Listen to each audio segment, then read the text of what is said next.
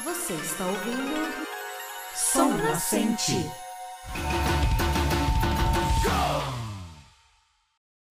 晴れた空の青さだけじゃもはやかばいきれやしなくてこのままではボロが出ると黒く染まり色をしまい込んだされど黒に身を預けるほどの懐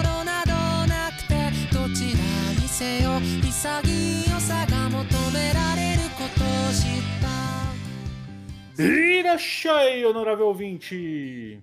Eu sou Dan Rissa e você está ouvindo a mais um Som Nascente, o podcast que troca aquela mudinha de orquídea por um belíssimo bonsai. E no programa de hoje voltamos com o Oshiro, que é o quadro onde eu trago alguém que não é do meio da J-Music para ouvir um álbum junto comigo e fazer uma análise sobre esse álbum. E comigo hoje para mais essa análise a dona do The Review Books e minha filha de consideração, Tiffany. Seja bem-vinda. Olá, ouvintes, solitários ou não. Eu sou a Tiffany e vim trazer um pouco de termo japonês para vocês. Mas fala pra mim, Tiff, qual é que é a do Review Books? Fala um pouquinho pros ouvintes do Som Nascente. A gente é um site que fala sobre literatura, mais especificamente literatura mais voltada para mulheres, livros é, eróticos, fantasia, romance, tudo aquilo que, que a galera fala que é literatura de segunda classe. E a gente também tem um, um, uma newsletter semanal que a gente fala um pouco sobre cotidiano nessa pandemia, sobre literatura, sobre tretas literárias e muitas outras coisas. É bem legal. Eu posso confirmar que é legal porque eu recebo também semanalmente essa newsletter e também faço parte de quem revisa e faz os títulos. É uma grande comunidade solitária. E como é de praxe, eu faço sempre duas perguntas para quem participa do quadro Oshiro aqui no Som Nascente. E a minha primeira pergunta é: fora o álbum que a gente escolheu para falar, você já teve algum contato com música japonesa, Tiff? Antes do Som Nascente, não. Eu era bem. Na verdade, eu sou bem preconceituosa com música. Não preconceituosa, não diria nem preconceituosa. Mas a gente se acostuma a só escutar coisa americana, coisa americana. O máximo que eu tinha ido era rock alemão, mesmo assim, uma ou duas bandas. E japonês, nada. Nada, nada, nada. E fora o rock alemão, o que, que você normalmente escuta? Basicamente, todo hit emo em 2000. Aqui é sinceridade, fica tranquila. Sou emo, de carteirinha. Emo mainstream.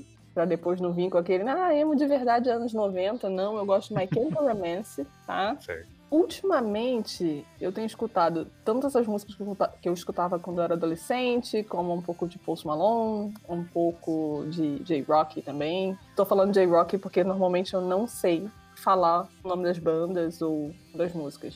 Sem problemas. Você chegou a ouvir alguma coisa do Tokyo Hotel? Como assim?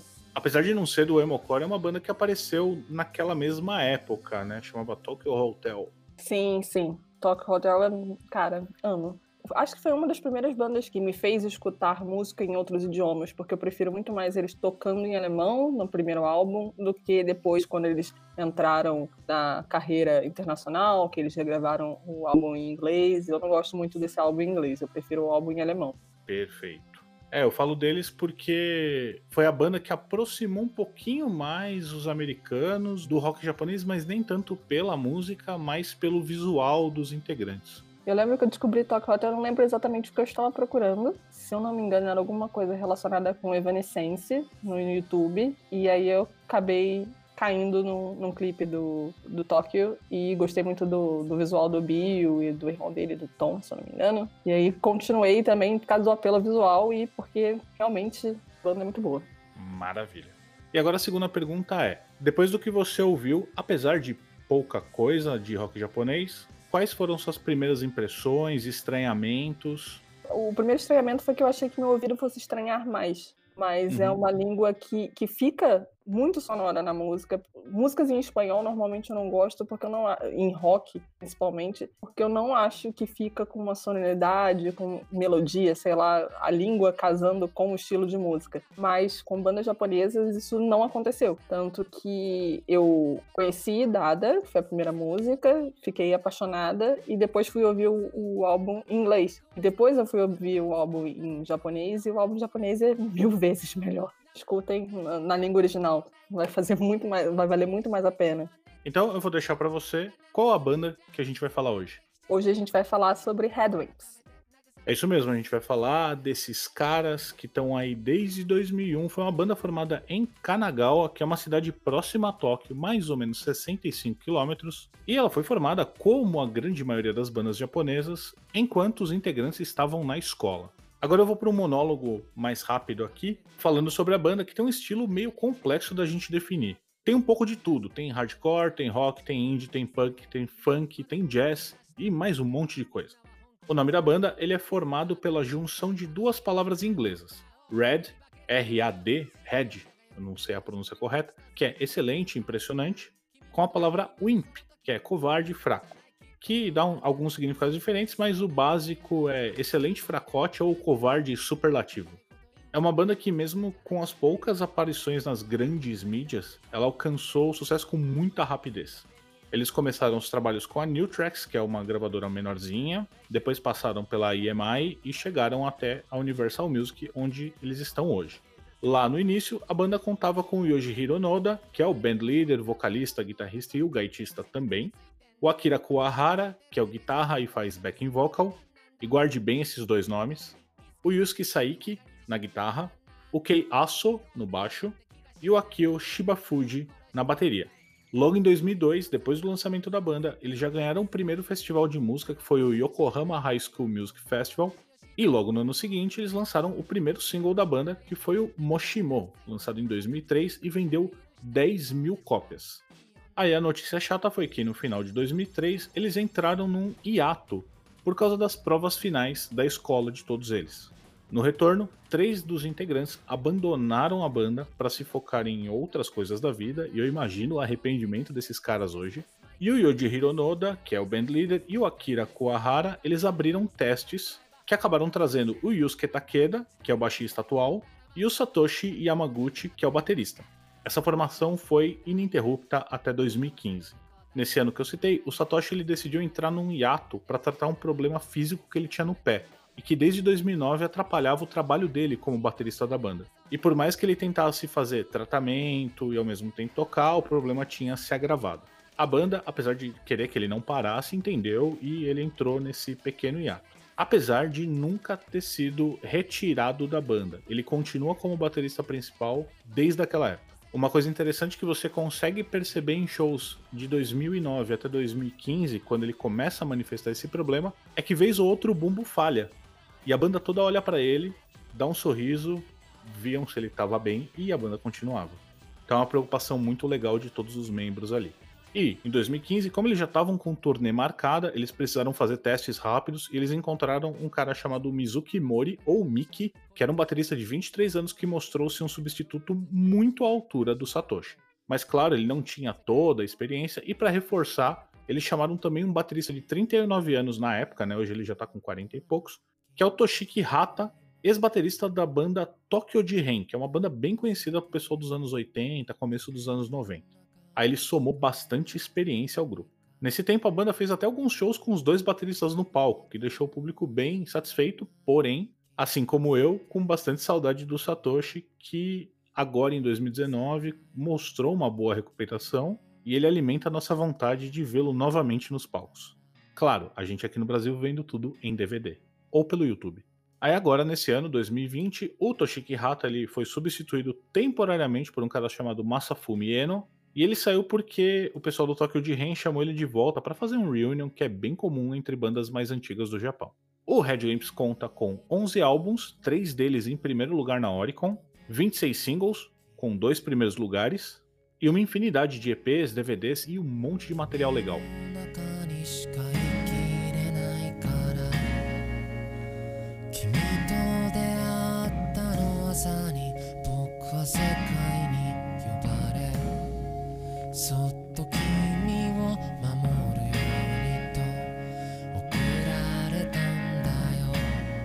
Meu monólogo tá quase acabando e o álbum que eu indiquei para Tiff dar uma ouvida com calma e escolher quatro músicas foi o álbum Zetai Zetsumei, que é a tradução para Situação Desesperada. É o sexto álbum da banda e ele foi lançado em 11 de março de 2011.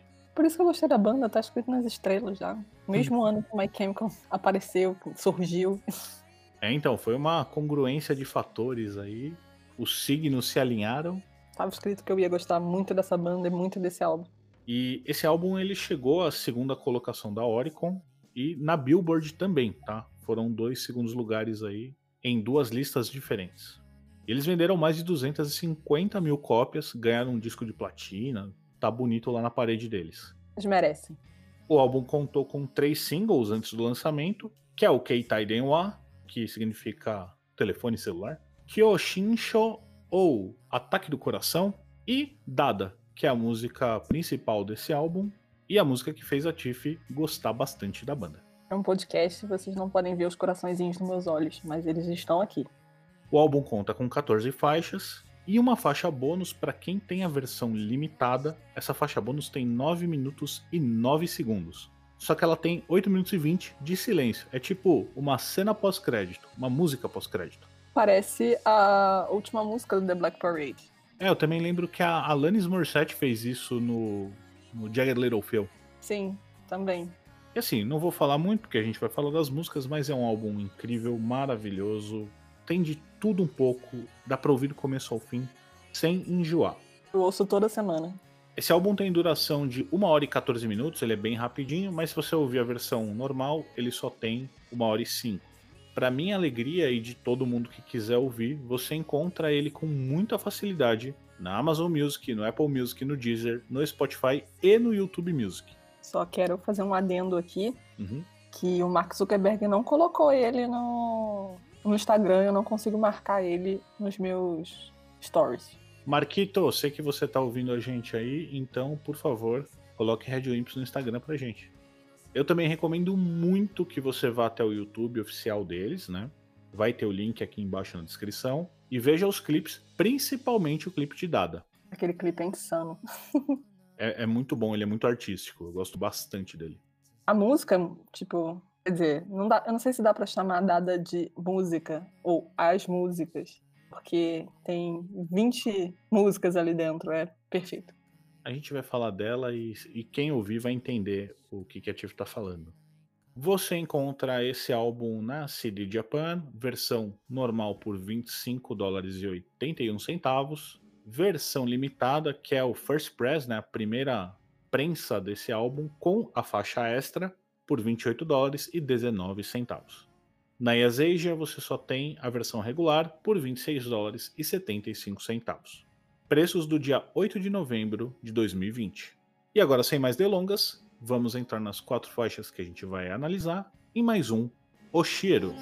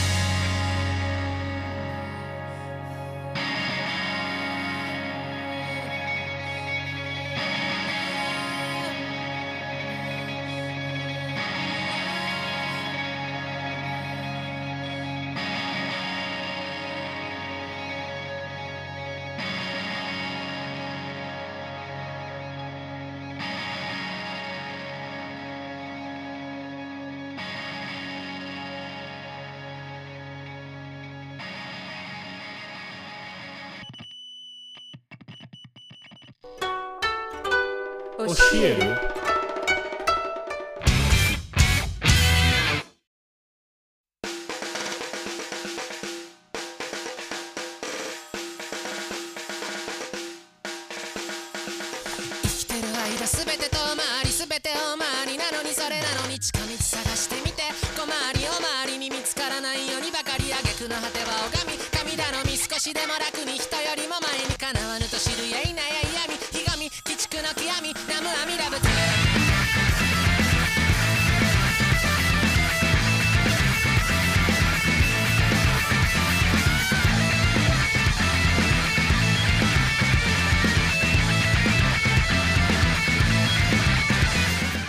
A primeira faixa a ser analisada, como é de praxe aqui no Som Nascente, é a faixa 1 do álbum, Dada.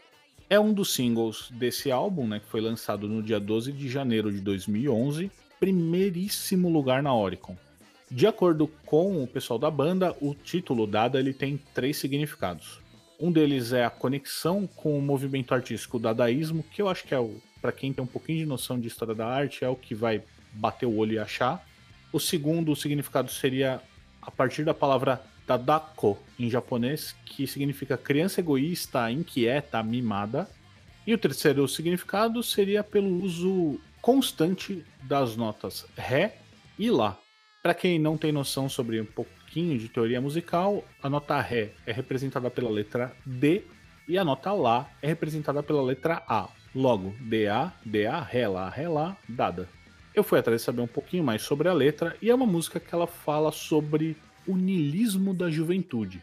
Tem história da arte envolvida, a música é maravilhosa, tem um, um clipe que é sensacional, a música, tipo, viaja em vários estilos ao mesmo tempo, ou seja, nada é perfeito. É a máxima criação da perfeição na música. É isto. Eu tenho a mesma impressão que você, Tiff. Não, claro que seja a máxima perfeição, mas é uma música incrível. Acho que ela fisga qualquer um que for ouvir por causa desse monte de coisa que acontece. Eu, eu sou clubista, eu escuto todo dia essa música, todo dia. Já tem três meses. Daqui a pouco eu preciso ir para um grupo de apoio. ou que nem Meninas Malvadas. Uhum. É música, eu, cara, eu realmente gostei muito dessa música. Muito. Eu ainda quero ver você cantando essa música. Ah, eu tô, eu tô treinando porque o Spotify tem aquele, aquela função de karaokê. Uhum. Essa música ainda não tá sincronizada pra, tipo, a tela ir mudando sozinha, mas é bem, bem divertido tentar cantar o refrão, porque o resto. o refrão vocês vão ver quando chegar nele que ele é mais tranquilo de cantar. Essa música é legal que ela começa com uma caixa de bateria muito aguda e forte, ela é até incômoda um pouco. E aí entra a voz do Yoji Hiro maravilhosa e o timbre dele é muito característico, tá? Você, é uma voz muito diferente de muita coisa que você já ouviu. E é uma das, das poucas coisas que se mantém, né, na música. Sim, sim.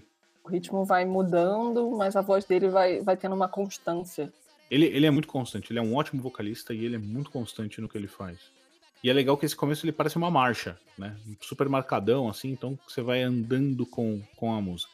Aí quando termina essa marchinha, você fala, ah, vai entrar alguma coisa mais tranquila. Não, é uma porrada no seu ouvido, super forte. O tema é muito marcante. E aí você vê que o Yojiro ele começa a explorar. A letra é muito rápida. Claro, não o rápido Eminem, mas é bem rápida. É como se fosse um grito da juventude mesmo, né? Isso, isso. E a bateria começa a soar muito mais, né, do que só aguda e seca. Ela vai indo bem, o baixo segura bastante, a guitarra vai brincando por trás tem uma ponte super crescente, assim, com os instrumentos preparando pro refrão, que você vai cantar junto depois. Você escuta a primeira e, tipo, pensa: Meu Deus, é muito legal, eu preciso cantar isso. Aí você já imediatamente volta e já começa a cantar junto. Experiências reais aqui no Som Nascente. Sim, e a, a primeira vez que eu ouvi foi com o clipe, então foi, tipo, mais intenso, porque o clipe realmente é um ótimo complemento pra música. Recomendamos os dois. E aí você entra no refrão, né? Como a gente tá falando dele, ele é super forte, ele é completo, ele é pesado, ele é empolgante, tem breakzinho. Se você estiver no carro com o vidro fechado, pode aumentar e gritar junto, que é bem legal. Aí a gente retoma a estrutura, tem uma variação ou outra para dar mais um gostinho, né? Isso é bem comum. E aí tem uma parte nova após o segundo verso, ela também é bem cheia, tem bastante coisa acontecendo instrumentalmente falando. Aí quando você chega mais no meio da música, aí muda o clima, mais calmo, tem uma frasezinha interessante por parte da guitarra, efeitinho legal. E quando você pensa, ah não, vai ficar de boinha agora, não. Mais porrada na tua cabeça. É uma música para te fazer sair do lugar. Exato. Aí tem um breakzinho mais pro final. Tem o refrão mais longo, né? Que é básico para terminar uma música bem. Termina com a vibe lá em cima, final mais seco. Maravilhoso. Uma ótima música de entrada. Eu achei interessante ela estar tá em primeiro. Você já começa o álbum Com, a, vibe lá em cima. Exato, e ele dá o tom do álbum, né? Você começa a entender o que esperar, apesar de que eles vão te surpreender muitas vezes nesse álbum. Que som Tomodachi Tati? A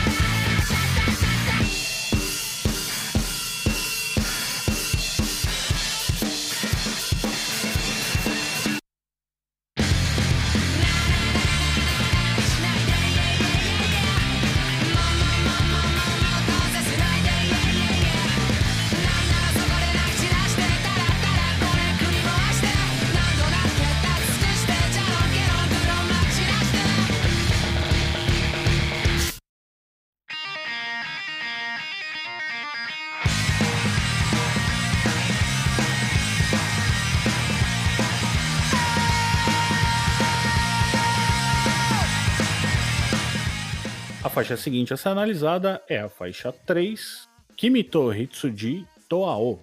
Em tradução livre, você, uma ovelha e azul.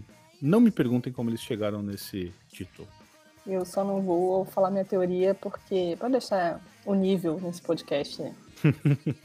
Sem problema. Cara, essa música é um hardcore desde o começo. Diretão, com grito. Ah, é da hora. Ela tem bastante peso e é bastante empolgada, dá empolgação pra gente. E ela é uma música mais, bem entre aspas, tá? Normal. Acho que pra gente do Ocidente é a música das músicas que eu escolhi, ela é a, a que mais se aproxima. Uma coisa que, tipo, o Blink-182 podia tocar tranquilamente. Uhum. Eu gosto da energia dela.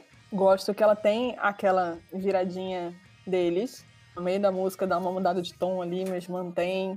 E como você falou, é realmente uma música bem empolgante. Seria uma música que o Blink, o Green Day tocariam na moral, essa música muito fácil.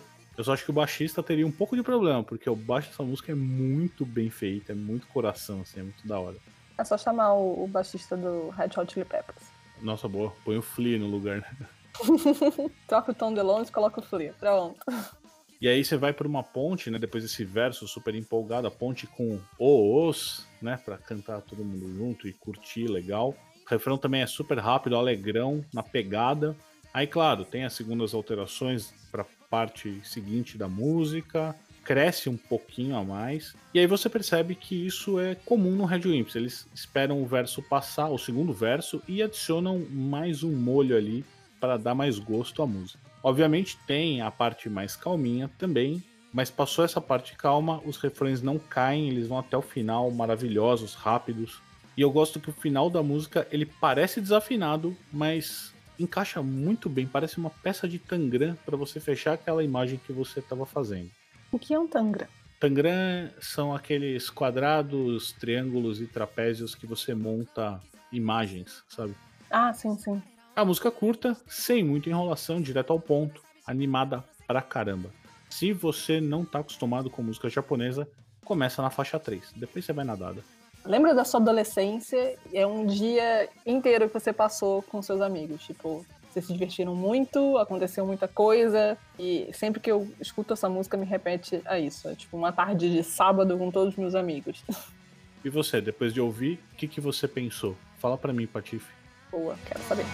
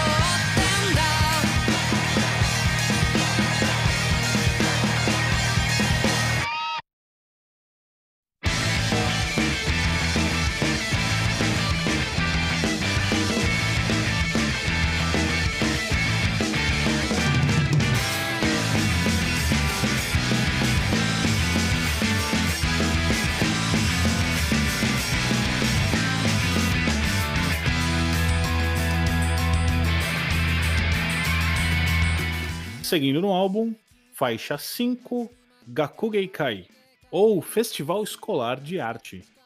Essa música é embaçada porque ela já começa com mais uma porrada, então cuidado com o volume do fone de ouvido. E é uma escolha de notas na guitarra que dá até um certo incômodo para você. Tem uns elementos tecnológicos para lá e para cá, né? Uma coisa meio eletrônica.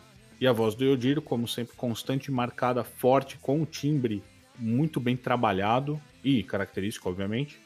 Uma coisa que para mim faz muita diferença nessa música é que o baixo do Yusuke, ele tira, ele sai do apoio da música, né, que é o normal, um baixo fazer o apoio.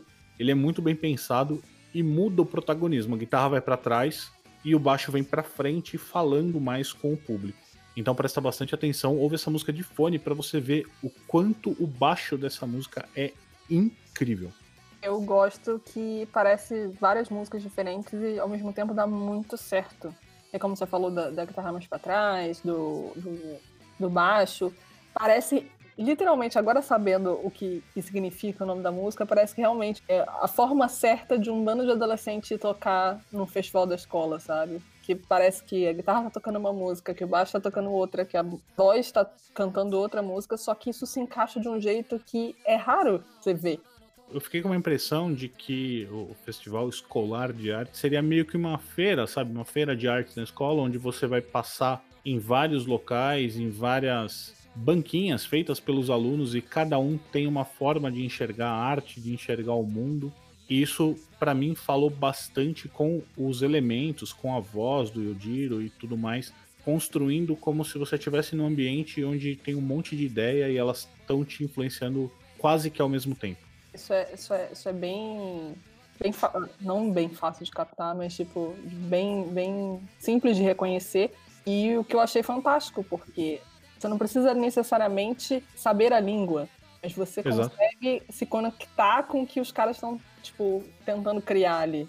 A ponte ela não vai mudar tanto, ela continua bem pegada até o final, que surpreende você fazendo uma pequena mudança no clima, ela é muito sutil, notas mais longas e um refrão que retoma só que aí ele faz a mudança de novo. A guitarra entra como protagonista, enquanto vai fazendo ligações com um monte de frasezinhas, e o baixo vai para a base, vai para sustentar tudo isso.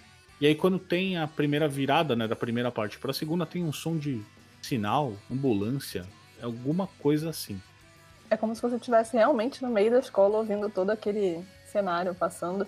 E mais uma vez o refrão da música maravilhoso daqueles que você tem que dançar, você tem que cantar, você sente energia em você e não dá para não fazer nada. Então se mexe aí enquanto ouvir essas músicas. Sim, a música é uma ótima música, como você disse mais cedo, para escutar no carro, você sozinho lá fazendo a sua performance, ou no, no seu fone de ouvido no ônibus lotado também, porque eu fiz muita performance assim. Boa, é, chuveiro, qualquer lugar vale, gente. Sim, o negócio é se soltar porque é muito bom. É, é energizante. Esse álbum todo, né? Aliás. Então, e aí a gente tem uma ponte pro final, que ela é um pouquinho incômoda. Tem aquela queda de vibe, o clima bem calminho. E aí vai e estoura o teu ouvido de novo, retornando todos os instrumentos pro final.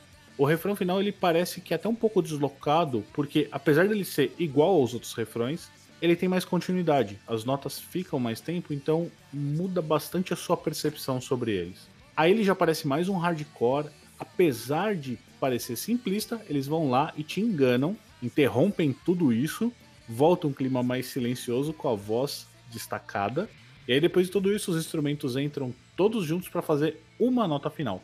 Então ouça e tente se imaginar no meio de uma quadra da sua escola com um monte de gente apresentando trabalhos artísticos diferentes. Não vai ser muito difícil, porque você sente a vibe no primeiro acorde.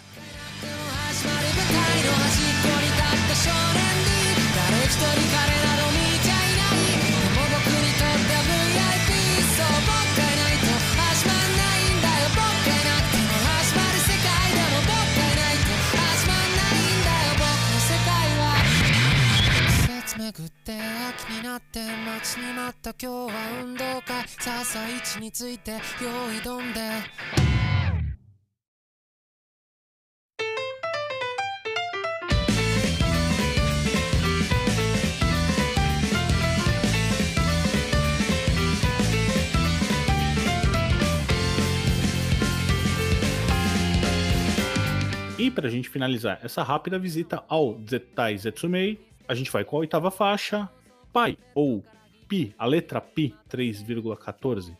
Pra mim, Pai é a música mais surpreendente desse álbum, porque você vai ouvir o começo e se ele não te surpreender, você não tem coração pra ouvir música.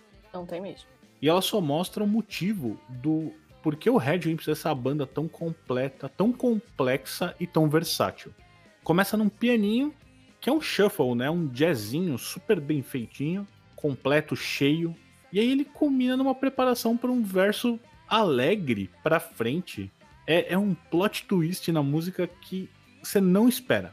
Mas a vibe do jazz bem dançante, ela tá por trás. Se você perceber bem com calma, tá tudo ali ouvir essa música como se você estivesse embarcando num filme da sessão da tarde, quando a vida do protagonista tá dando muito certo. Eu escolhi essa música porque tipo, é uma das que eu mais gosto e ela é completamente diferente das outras. Você vem aí num, hardcore, num eminho, e agora você pega um jazz, você pega minha habilidade em falar sobre música, não consegue desenvolver o que é essa música além de good vibes. É, não tem outra palavra para definir mesmo. Ela é muito, muito good vibes. E você vai perceber que ela inteira é animada, o refrão é bem marcante e é uma marca registrada do Red Wimps que faz refrões maravilhosos. Dá para decorar fácil, pega a letra lá e vai nessa que vai dar certo. E você vai vendo que o shuffle, né, que é essa parte que começa a música e também faz a ponte para a segunda parte, ele tem uma pequena mudança mais trabalhado na segunda parte. E aí o verso muda ele não é tão marcadão, ele vem com walking bass, né? Que é o baixo andando nas notas. Super cheião, show pra caramba. Vale cada segundinho essa música. Tem a, aquela, aquela mudancinha no, ali no segundo refrão que sempre tem nas músicas dele, mas nessa fica menos acentuada, eu vou dizer assim. Não é, não é aquela coisa tipo você muda da água pro vinho, mas você muda tipo de um vinho tinto para um vinho suave e volta pro vinho tinto. Hum, é, ele vem com depois desse segundo refrão, ele vem uma bagunça, né? Sim. Dá uma bagunçada ali para tipo meio, ei, acordou, não fica tão cansado não, vamos continuar dançando. E é legal que essa parte da bagunça que você tá dançando, ela funila num coro meio igreja. É do nada, assim, é muito louco. Essa mistura deles é, é muito rica. E consegue ultrapassar, mais uma vez, a barreira da língua, porque você literalmente não sabe o que o cara tá cantando, mas você consegue entender todo o sentimento que eles colocaram naquela música. O que eles queriam passar naquela música, você consegue entender pelos ritmos, pela, pela melodia. É incrível. Muito embaçada essa música. E aí, refrão final, quesão de shuffle com rockabilly. É loucura, é uma delícia. E o final, como sempre, maravilhoso. Você fica até com, com querendo que a música não acabe. Uhum.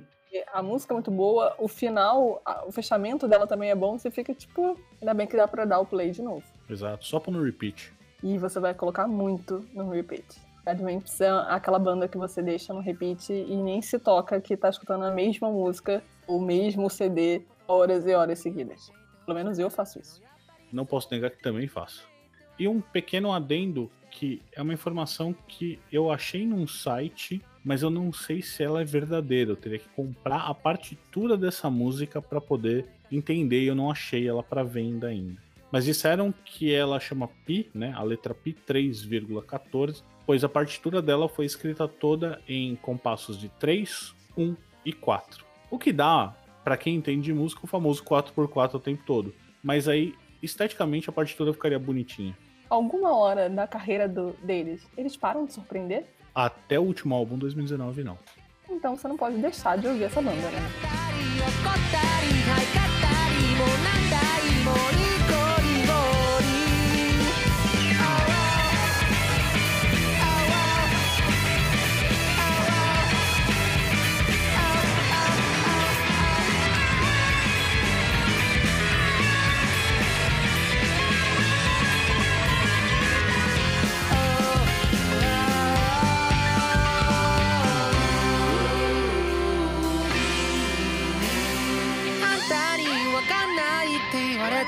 それ確かにおっしゃる通りでも元来それ言っちゃおしまいにならない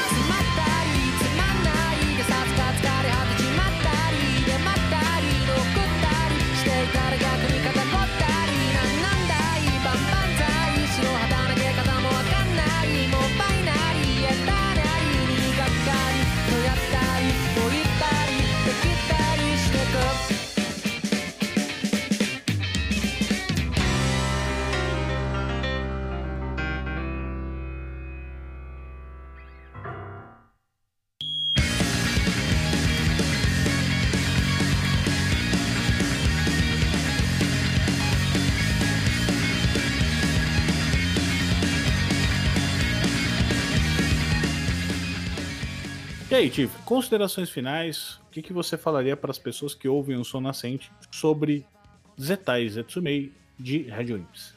Para viver a partir daqui, agora que vocês já escutaram esse episódio, vocês precisam ouvir esse álbum. Não é tipo, ah, não, é um álbum legal, poxa, vou anotar aqui a, a, vou anotar aqui a indicação. Não, vocês precisam ouvir esse álbum. Esse álbum é perfeito do começo ao fim. Raramente na minha vida eu gosto de um álbum tipo da música 1 até a última. E esse é um dos raros álbuns que eu gostei de todas as músicas. Uma banda completa. Se você tiver triste, ela vai te alegrar. Se você estiver alegre, ela vai te deixar em êxtase. Se você estiver com raiva do mundo, ela vai te ajudar a expurgar essa raiva. É perfeita para todos os momentos. Então, só corroboro com a opinião. Então, faça isso uma lição obrigatória e ouça o Zetai Zetsumei. Se você está ouvindo esse podcast e nunca ouviu uma música, e nunca ouviu uma banda japonesa, e era que nem a mim, bem a minha na escola, pode ir na fé que você vai amar. Você vai encontrar pegadinhas de, de My Chemical, de Blink, de Green Day, de hardcore, tudo. É muito bom. Agora, Tive, por favor, deixe o seu jabá. Entre uma musiquinha ou outra, você pode ler um livrinho, e se você precisar de uma indicação de livro, é só você ir no The Review Books tem vários livros maravilhosos, tem pessoas maravilhosas na newsletter, nosso clube dos leitores solitários, então você vai amar receber ela também. A gente gosta muito de, de conversar, de conhecer coisas novas, então se quer bater um papo sobre literatura, seja ela qual for, mas se for de mulherzinha, melhor ainda, corre lá para falar com a gente. Os links estarão disponíveis na descrição do episódio. Tiff, muito obrigado por você ter topado participar aqui comigo do Som Nascente. Espero que você tenha gostado. E espero também que você leve para a vida esse álbum e outros também que você ouviu por aqui. É isso, para mim foi uma honra participar. Espero que tenha correspondido às expectativas. Com certeza. E não tem jeito de me separar dessa banda, porque ela é muito boa. Missão cumprida em mais um Oshiro aqui no Som Nascente.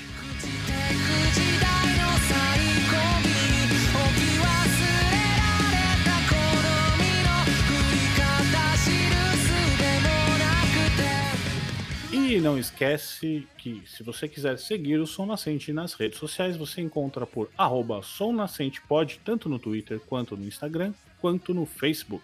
No nosso site tem todos os episódios que você pode ouvir a hora que você quiser, é o www.somnascente.com. Mas se você preferir usar os aplicativos de podcasts e agregadores, a gente está disponível em quase todos eles.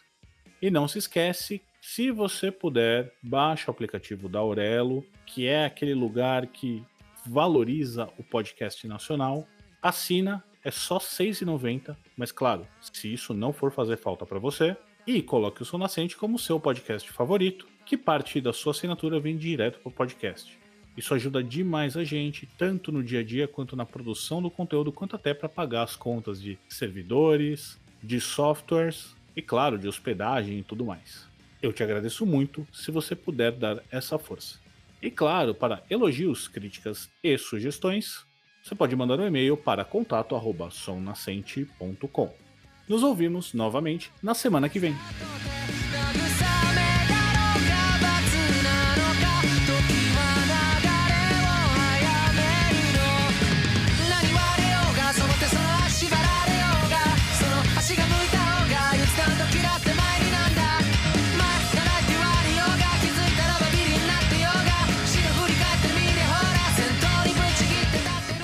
Para você que ouviu até aqui, Hontoni arigato. arigato.